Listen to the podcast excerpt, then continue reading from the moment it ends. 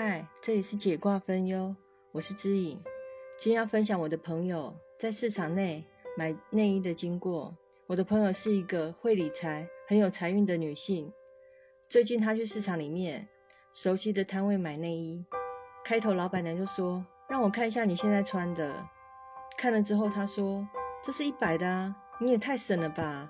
穿到洗的都褪色了才买。”朋友说他听到这里，他都觉得还好。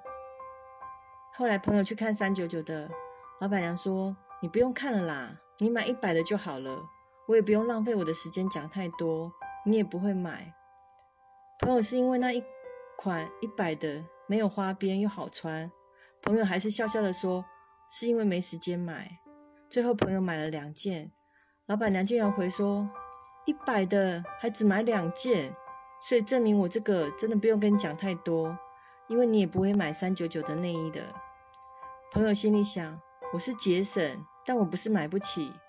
老板娘说话的方式，让他下次再也不会想去买了。他自己想想，自己刚才修养还真好，没有跟他起冲突，也把老板娘当作镜子，不可以用这种瞧不起人的方式讲话。如果今天真的是穷人家的节省，不就会伤到人了吗？听完朋友的事。真的觉得有时候啊，伤人的话就像利剑，我们真的要小心说话。话到舌尖的时候要停三秒，多想一下我们自己想听到什么样的话。谢谢有缘听到的朋友，有需要解卦或愿意分享故事的人，欢迎写信到小写 e a e a 一六八小老鼠 y a h o o 点 c o m 点 t w。期待替你们解卦分忧，谢谢。